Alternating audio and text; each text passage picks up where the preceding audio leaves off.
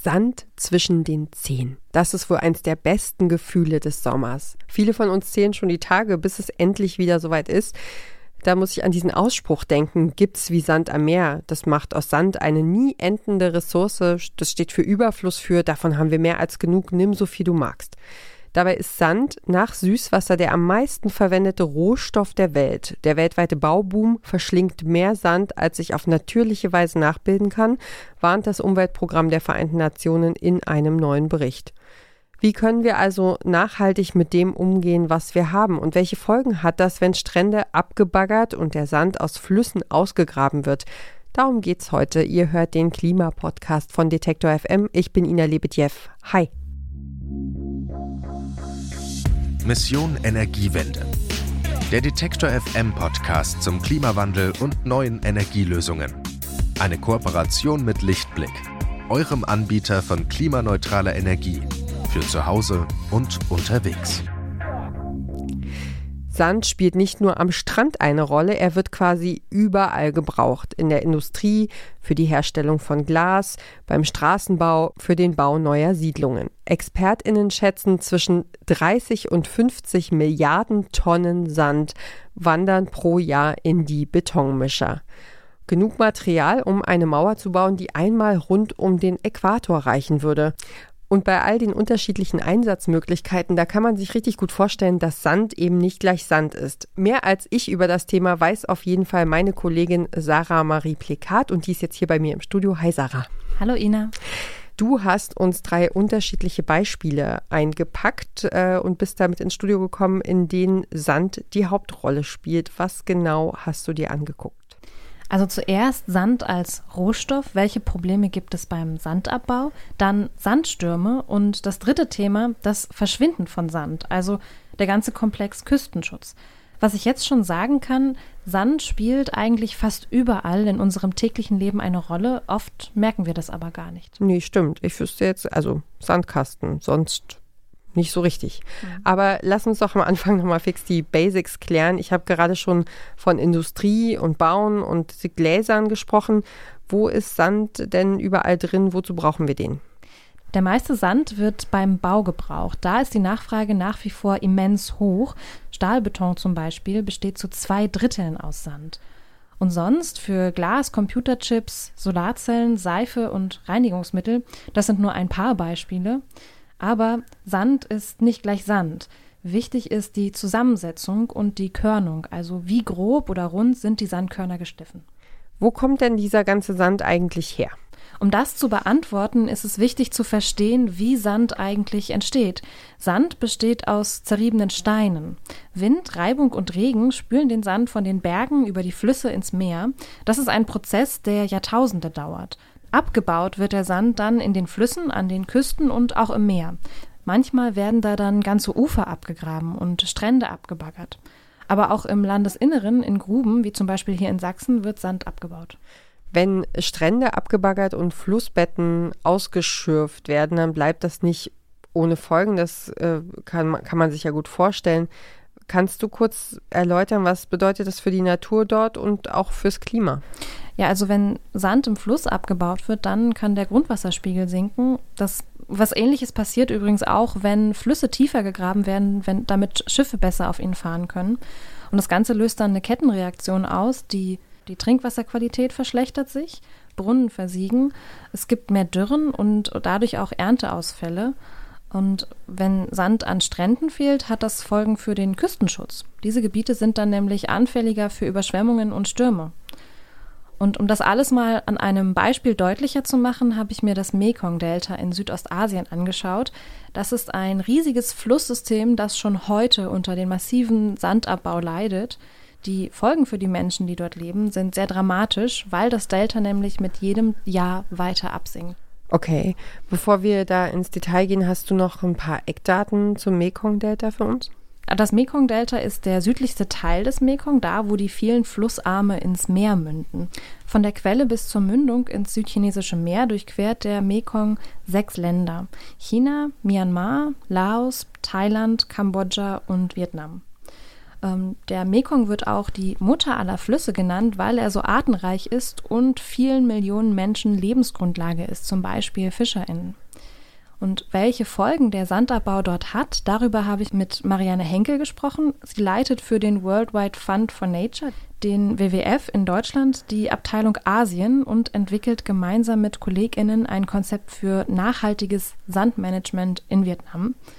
Sie sagt, im Mekong-Delta führt der Sandabbau dazu, dass das Delta immer weiter absinkt, während der Meeresspiegel durch den Klimawandel gleichzeitig immer weiter steigt. Das Land sinkt also dem Meer noch schneller entgegen und dadurch kommt es natürlich noch schneller dazu, dass das Land tatsächlich unter die Wasseroberfläche sinkt, den Meeresspiegel. Das führt dazu, dass zum Beispiel Ufer abbrechen und Menschen ihre Häuser verlieren, sagt Marianne Henkel ungefähr 300 Hektar Land stürzen pro Jahr in den Fluss. Das sind teilweise fruchtbare landwirtschaftliche Flächen, das sind aber auch Straßen und Häuser. Teilweise werden Menschen nachts wach, weil ihr Haus gerade in den Fluss bricht. Ja, das ist extrem furchtbar, das kann man sich auch einfach gar nicht vorstellen. Hm. Genau deswegen ist es wichtig, dass der Sand da bleibt, wo er ist, sagen Expertinnen. Das ist auch nötig, damit ein Delta überhaupt entstehen und wachsen kann, hat mir Marianne Henkel erklärt. Deltas sind Schwemmland, die sind buchstäblich auf Sand gebaut. Solange mehr Sand den Fluss herunterkommt, ähm, als unten durch die Meeresströmungen wieder fortgeschwemmt wird, weitet sich das Delta aus, es wird größer, so entstehen Deltas. Und wenn dann eben die Sedimentfracht abnimmt und mehr Sand fortgespült wird ähm, von der Meeresströmung, dann wird das Delta wieder rückläufig. Und das ist eben die Tendenz, die wir jetzt haben. Ähm, man schätzt, dass schon seit ungefähr 2015 etwa die Sedimentbilanz des Deltas negativ ist. Insgesamt hat der Fluss also immer weniger Sand. Ein Teil wird abgebaut, ein anderer bleibt in den Staudämmen der Wasserkraftwerke hängen, die weiter oben am Fluss gebaut werden, erzählt Marianne Heinkel. Sand und Kies, der an anderer Stelle fehlt. Was wird denn dagegen getan? Ja, die einfachste Lösung wäre, gar keinen Sand mehr abzubauen. Das sei aber schon aus wirtschaftlichen Gründen in den Ländern am Mekong sehr schwierig, sagt Marianne Henkel. Gerade in Vietnam wird aktuell viel gebaut, um die Wirtschaft nach der Corona-Pandemie wieder anzukurbeln. Gemeinsam mit PartnerInnen in Vietnam arbeitet der WWF deshalb an einem nachhaltigen Sandmanagement. Nachhaltiges Sandmanagement, wie kann man denn überhaupt den Rohstoff nachhaltig abbauen, in Anführungsstrichen, der ja endlich ist, so wie wir schon festgestellt haben? Mhm. Das habe ich mich auch gefragt. Ähm, nachhaltig heißt in diesem Zusammenhang verstehen, wie viel Sand da ist, wie viel von der Quelle aus nachkommt, um dann zu entscheiden, wo und wie viel überhaupt noch abgebaut werden kann. Dazu macht der WWF gerade eine Bestandsaufnahme vor Ort. Das Ganze nennen sie Sandbudget. Das ist der eine Teil, sagt Marianne Henkel. Und dann versuchen wir auch ähm, in, einem, äh, in einem weiteren Schritt zu verstehen, an welchen Stellen das Ufer besonders erosionsgefährdet ist und wo man das, was noch in einer Übergangszeit abgebaut werden kann, Schrägstrich muss, so abbauen kann, dass es möglichst wenig Erosion gibt. Außerdem suchen sie mit verschiedenen KooperationspartnerInnen vor Ort nach alternativen Baustoffen dem vietnamesischen Landwirtschaftsministerium zum Beispiel, den verschiedenen Provinzen und Menschen aus dem Bausektor. Finanziert wird das Ganze von der Internationalen Klimainitiative. Wo kommt denn eigentlich der ganze Sand hin, der da aktuell noch abgebaut wird? Du hattest ja von einem Bauboom auch in Vietnam gesprochen, aber wird da auch exportiert? Tatsächlich bleibt ein sehr großer Teil im eigenen Land und wird dort verbaut, denn Vietnam hat den Export von bestimmten Sandarten verboten. Tatsächlich gibt es nur noch zwei Provinzen, wo Sand abgebaut wird, den man auch zu Beton machen kann, hat mir Marianne Henkel erzählt. Der Rest im Fluss ist mittlerweile so fein geschliffen, dass dieser Sand in Anführungszeichen nur noch für Landaufschüttungen benutzt werden kann. Das heißt, sie müssen aus den Nachbarländern importieren. Okay, ähm, das heißt, früher oder später könnten auch da die Abbaustätten erschöpft sein und das Problem verschiebt sich dann in die Nachbarländer oder wie? Ganz genau. Schon seit mehreren Jahren werden deshalb alternative Baustoffe erforscht und ausprobiert. Die sind allerdings nur ein Teil der Lösung. Marianne Henkel sagt, in Zukunft solle man sich eher fragen, brauchen wir diese Gebäude wirklich? Wenn wir jetzt nochmal rauszoomen und auf das große Ganze gucken, welche Bedeutung haben denn Deltas weltweit gesehen? Also mal abgesehen von dem ganzen Sandabbau, der ein wirklich großer Eingriff in die Natur ist, schützen Deltas auch das Klima. Denn hier wachsen unglaublich viele Mangrovenwälder, die eben auch CO2 speichern.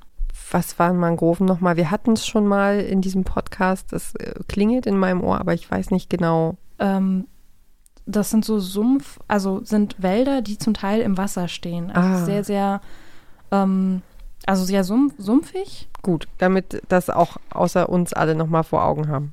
Sand wird ja nicht nur am anderen Ende der Welt abgebaut, auch hier in Deutschland, während im Mekong-Delta Ufer abbrechen, hast du gesagt, wird der Sand an Nord- und Ostsee in Deutschland langsam Stück für Stück weggespült. Immer wieder eigentlich, muss man sagen. Ähm, und deshalb muss da immer mal wieder neues Strandmaterial aufgeschüttet werden, ja? Ja, wir machen jetzt mal eine kleine Gedankenreise. Aus dem Mekong-Delta geht es jetzt an den Strand von Stralsund an der Ostsee. Konkret geht es um Delfin. Das ist am östlichsten Zipfel von Stralsund, direkt an der Meerenge Mittlerer Strelasund. Ja, kompliziert Strelasund, Stralsund, äh, genau. Wir haben auch gerade nochmal nachgeschlagen, wie es richtig ausgesprochen wird und hoffen, dass wir niemanden regional verletzen. Ähm, genau. Und äh, ich bin jetzt gedanklich nochmal bei meinen Zähnen im Sand, äh, bei denen ich bald, die ich da bald drin haben möchte. Äh, weiß aber nicht, ob das an dieser Stelle so angebracht ist, denn du hast mir schon mal verraten vorab, in Delfin ist was schiefgegangen. Was denn genau, Sarah? Erklär mal. Der, der Strand von Delfin war über die Jahre immer schmaler geworden. Deswegen hat man dort im vergangenen Jahr beschlossen, den wieder aufzuschütten. Und das ist auch passiert. Allerdings mit Sand, der gelinde gesagt verunreinigt war. Okay, das klingt nicht so, nicht so gut. Ja, an sich sind solche Strandaufschüttungen nichts Ungewöhnliches. Das wird tatsächlich überall auf der Welt gemacht, vorausgesetzt, man hat das Geld und auch den richtigen Sand dafür. Im Fachjargon sagt man auch Sandvorspülung.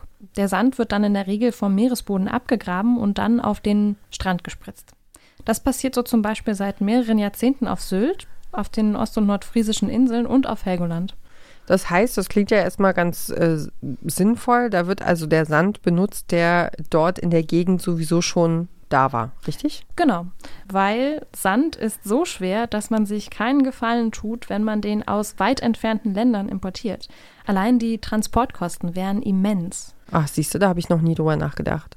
Und dieses St Strand aus der Region sozusagen wieder aufschütten, ist wahrscheinlich auch aus anderen verschiedenen Gründen eine gute Idee, oder? Ja, tatsächlich, denn das kann auch eine Methode sein für nachhaltigen Küstenschutz. Denn Strände sind ja eigentlich so eine Art natürliche Barriere, die die Küsten, die dahinter liegen, schützen. Aber in diesem Fall haben eben AnwohnerInnen in Delfin zum Beispiel Scherben, Rohre und Eisenstangen im Sand gefunden. Oha, ähm, wie kam es denn dazu? Ja, ganz einfach. Der Sand kam eben nicht aus einem Fluss oder vom Meeresboden, er kam von einer Baustelle in Selin. Ich habe darüber mit Jasper Schönfeld gesprochen. Er lebt fast direkt an dem Strand in Delfin und hat mir nochmal seine ersten Eindrücke von damals geschildert. Als er an den Strand kam, da hatten sie mit Hilfe von Radladern schon mehrere Lkw-Ladungen Sand an den Strand gekippt. Da standen auch so ein paar Jugendliche, die haben da allesamt irgendwie ein, zwei Bier getrunken und einer von denen ist dann mit einer Flasche auf diesen anderen Hügel raufgeklettert und stand ganz oben auf dem Hügel und griff dann plötzlich so neben sich und zog einen Stock raus. Also von der Ferne sah das aus wie so ein Stock und wirbelte so mit dem rum und schmiss den dann ins Wasser. Und dann griff er nochmal neben sich und zog dann eindeutig ein altes Abwassertonrohr aus diesem Sandhügel und das schmiss er dann auch nach unten. Und dann dachte ich, na, das kann doch nicht wahr sein und habe mich umgedreht und habe auf den Hügel, der direkt bei uns war, geguckt. Und da haben wir auf eine Meter mal eine Meter, haben wir also Bewährungsstahlstangen noch und nöcher rausgezogen. Die Baustelle war wohl auch nicht eingezäunt. Es spielten Kinder am Strand, während da Lkw und Radlader kamen und immer weiter Sand abgeladen haben. Alles in allem also auch eine echt gefährliche Situation. Und am Ende sollen es schätzungsweise um die 60 Lkw-Ladungen gewesen sein, die da frische Strandatmosphäre schaffen sollten. Aber eben leider voller Bauschutt. Ah, krass, 60 Lkw-Ladungen. Okay, das ist, das ist richtig viel. Wenn man sich das mal vorstellt, wie so 60 Lkw nebeneinander stehen. Ja, krass. Ja, da kommt eine ganz schöne Menge zusammen.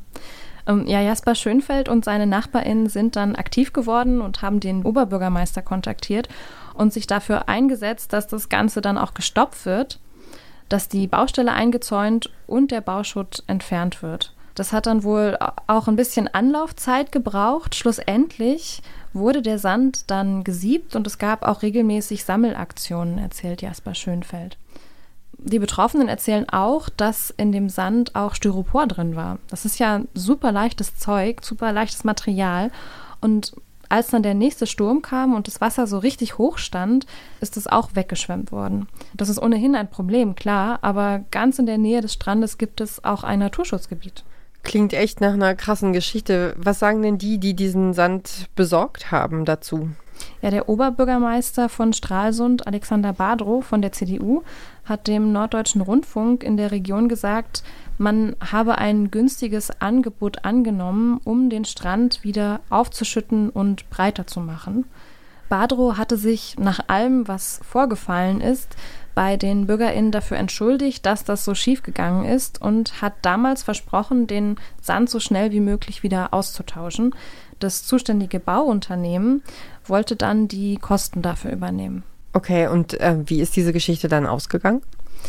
Naja, wenn Sie heute am Strand spazieren gehen, dann kann es schon vorkommen, dass Sie auch immer noch Müll finden, sagt Jasper Schönfeld. Also wenn, wenn wir hier Sturm haben und das Wasser richtig hochgekommen ist, dann hast du halt trotzdem immer mal wieder noch irgendwo eine Bewährungsstahlstange oder irgendwelche alten Tonscherben oder irgendwie sowas, die meines Wissens nach vorher nicht so häufig aufgetreten sind. Der Bauschutt, das ist das eine, aber was auch ein Problem ist, wo kommt der Sand denn eigentlich her? Also zum einen muss man da gucken, woraus besteht er und außerdem wird natürlich früher oder später auch dieser Sand Stück für Stück vom Wasser wieder weggeschwemmt. Das ist ja hier nochmal eine besondere Kiste, denn Delfin liegt an einem Bodden, also mittlerer Strehler Sund. Ah, Boddengewässer, okay, da habe ich so meine Erfahrungen gemacht. Ah, je, erzähl. Ja, ich bin schon mal reingefallen in einen Bodden und zwar beruflich. Also es war etwas äh, unglücklich, also nicht so mit äh, wir gehen baden und yay, sondern ähm, wir waren, äh, ich habe äh, in Mecklenburg-Vorpommern Umwelt- und Naturschutzthemen gemacht und wir waren mit einem Kamerateam äh, an der Ostsee unterwegs, an den Boddengewässern unterwegs und ähm, waren auf, standen auf so einer ähm, Betonbuhne, also auf so einem, im Grunde sieht es aus so ein bisschen wie ein Weg. Mhm. und der Ka Kameramann sagte, äh, kannst du mal noch einen Schritt nach äh, zur Seite machen oder nach rechts oder nach hinten oder jedenfalls sollte ich ihm ein bisschen Platz machen, damit er besser arbeiten kann. Und das habe ich gemacht. Und dann war da so, wie sagt man, ähm, auf dieser Buhne äh, war so Schlamm und ein bisschen Seetang, Algen, so. da bin ich weggerutscht und reingefallen. Halt. und ähm, deswegen ähm, ist meine Verbindung zu Boddengewässern, da weiß ich halt äh, inzwischen sehr gut, was das, was das meint. Also es sind sehr, sehr flache Gewässer. Es war wirklich, also 20 Zentimeter oder so. Ah, okay. Also man, äh, man fällt nicht komplett rein, aber ähm, das Handy ist mitgeflogen und so, weil wir Zeiten gestoppt haben. Das war ziemlich abenteuerlich. Und ähm, also es ist ein sehr, sehr flaches Gewässer.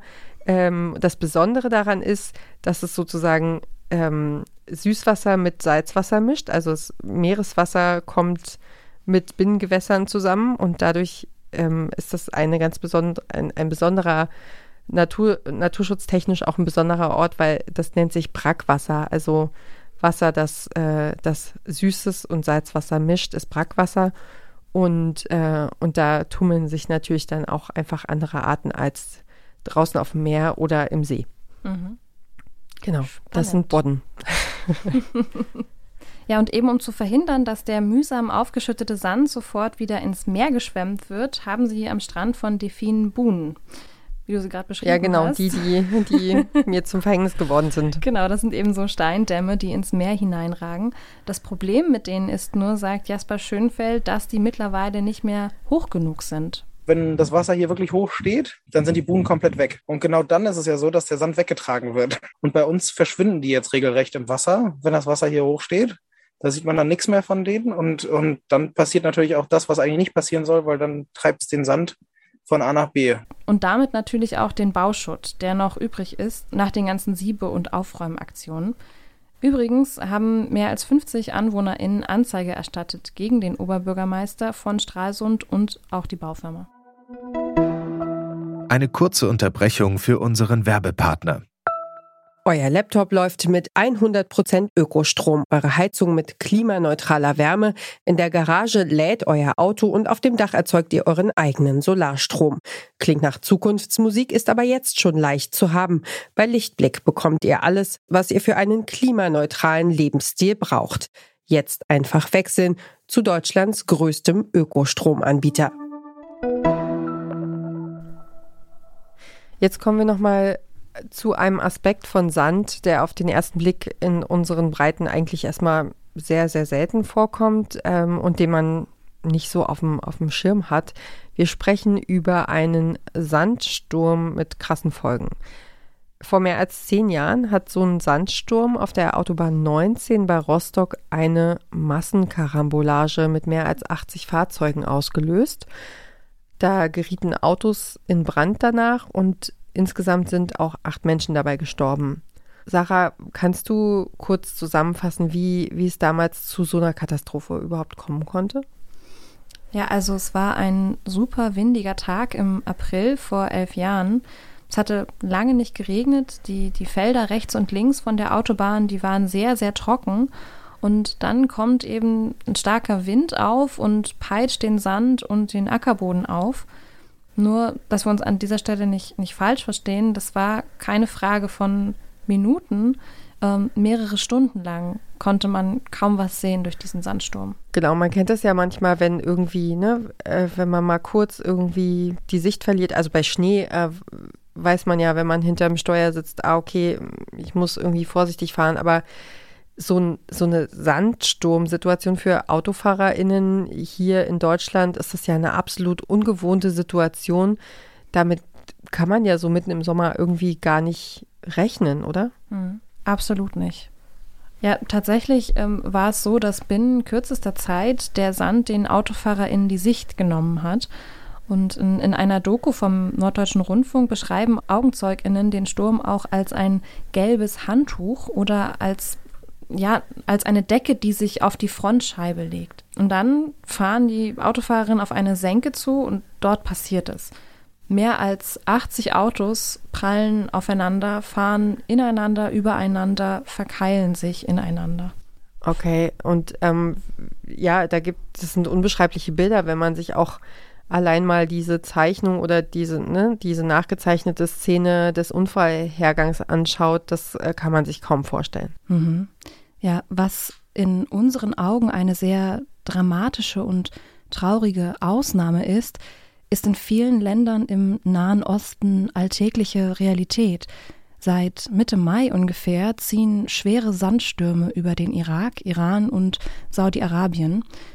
Das ist in der Region nichts Neues. Frühling und Sommer, das ist die Zeit der Sandstürme. Die sind aber laut Expertinnen in diesem Jahr außergewöhnlich stark und kommen vor allem viel häufiger vor. Während es früher im Irak nur etwa zwei Stürme pro Jahr gab, erlebten Menschen dort in den vergangenen Monaten etwa einen Sturm pro Woche. Innerhalb kürzester Zeit fegen diese Stürme über das Land hinweg und können bis zu 100 Stundenkilometer schnell werden. Sie nehmen alles mit, was nicht fest ist und für manche Menschen können diese Stürme auch lebensgefährlich sein, denn gerade ältere Menschen und Menschen, die Probleme mit der Atmung haben, die, die leiden darunter extrem. Ja, aber auch für äh, das öffentliche Leben ähm, ist es eine Herausforderung. Zeitweilig werden da Schulen und Behörden für kurze Zeit geschlossen. In manchen Ländern werden auch Flüge gestrichen, weil man einfach nichts mehr sieht. Kann man sagen, welche Gründe es gibt für diese, äh, für diese Stürme und die Zunahme auch? Mhm. Ja, also erstmal muss man sagen, dort gibt es viel Wüste und insgesamt ist die Region sehr, sehr trocken. WissenschaftlerInnen sehen hier schon erste Folgen des Klimawandels weil eben wenig Regen fällt und gleichzeitig die Temperaturen steigen, nimmt auch das Risiko für Sandstürme generell zu. Ähm, der Sand stammt aus der Wüste, aber auch von Feldern, also ähnlich wie bei der Massenkarambolage auf der A19. Und auch an diesem Beispiel sieht man, dass vieles miteinander zusammenhängt. Eine der Ursachen für die Sandstürme im Irak sind auch trockengelegte Sumpfgebiete. Wie könnten betroffene Regionen denn solchen Sandstürmen vorbeugen? Ähm, Bäume zum Beispiel könnten helfen. Die fangen den Sand dann nämlich auf und der Sturm und alles, was er mit sich trägt, das verfängt sich dann quasi in den Ästen und wird dadurch abgeschwächt. Das haben chinesische Tests in der Mongolei bestätigt. Mit der Bedeutung von Sand, dem Abbau von Sand und den Auswirkungen, die der aufs Klima hat. Mit diesen Themen hat sich meine Kollegin Sarah Marie Plikat beschäftigt für diese Folge von Mission Energiewende. Dafür hat sie mit Marianne Henkel gesprochen. Sie ist Projektleiterin beim WWF Deutschland für den Bereich Asien. Und über den neuen Sand am Strand von Defin in Stralsund hat sie mit Jasper Schönfeld gesprochen, der in der Gegend lebt. Ähm, Sarah, kannst du, hast du ein kurzes Fazit nach deiner Recherche? Gibt es irgendwas, das dir so jetzt im Kopf bleibt, wenn du rausgehst? Ich finde, Sand wird extrem unterschätzt. Also ich wusste, dass Glas zum Beispiel zu großen Teilen aus Sand besteht, dass es fürs, zum Bauen verwendet wird, aber was, wo Sand noch überall drin ist, ähm, das war mir nicht bewusst und vor allem dieser ganze Aspekt mit den Sandstürmen, das ähm, hatte ich so in diesem Ausmaß nicht auf dem Schirm. Mhm. Vielen Dank für deine Recherche. Gerne. Mission Energiewende, äh, also diesen Podcast hier, äh, Antritt, Tracks and Traces, zurück zum Thema Brand 1, das Gartenradio und viele weitere Podcasts von Detektor FM könnt ihr bequem über die Detektor FM App hören. Die gibt es in allen gängigen App Stores für alle Systeme, die ihr benutzt. Und außerdem findet ihr unsere Podcasts natürlich auch im Podcatcher eurer Wahl bei Apple Podcasts, Amazon Music und Spotify. Und ich sage ganz herzlichen Dank fürs Zuhören. Es hat uns wie immer gefreut, dass ihr mit am Start wart. Und wir freuen uns auch auf die nächste Folge. Mein Name ist Ina Lebetjew. Bleibt gesund und bis zum nächsten Mal. Tschüss. Mission Energiewende der Detektor FM Podcast zum Klimawandel und neuen Energielösungen. Eine Kooperation mit Lichtblick, eurem Anbieter von klimaneutraler Energie für zu Hause und unterwegs.